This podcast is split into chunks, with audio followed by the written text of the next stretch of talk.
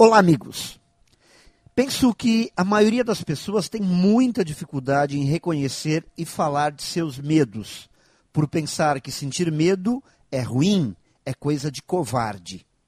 Mas todo ser humano tem algum medo e em momentos como vivemos agora, muitos medos surgem.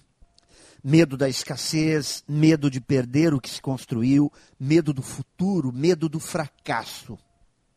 Pode até parecer estranho afirmar, mas sou daqueles que acredita que o medo tem seu lado positivo. Mesmo não podendo negar que sentir medo pode atrapalhar a vida de muita gente. Algumas chegam a sentir dores físicas quando enfrentam situações em que o medo aflora.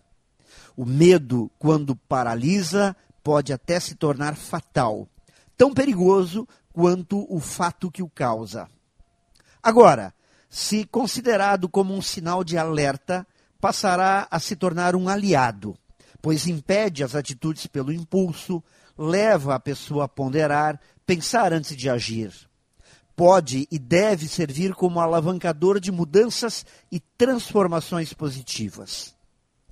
Amigos, é preciso saber que o contrário do medo não é a coragem, mas sim a superação e esse momento estranho que estamos vivendo exige que a superação seja praticada o tempo todo.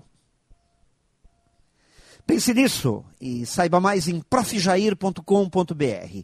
Melhore sempre e tenha muita saúde.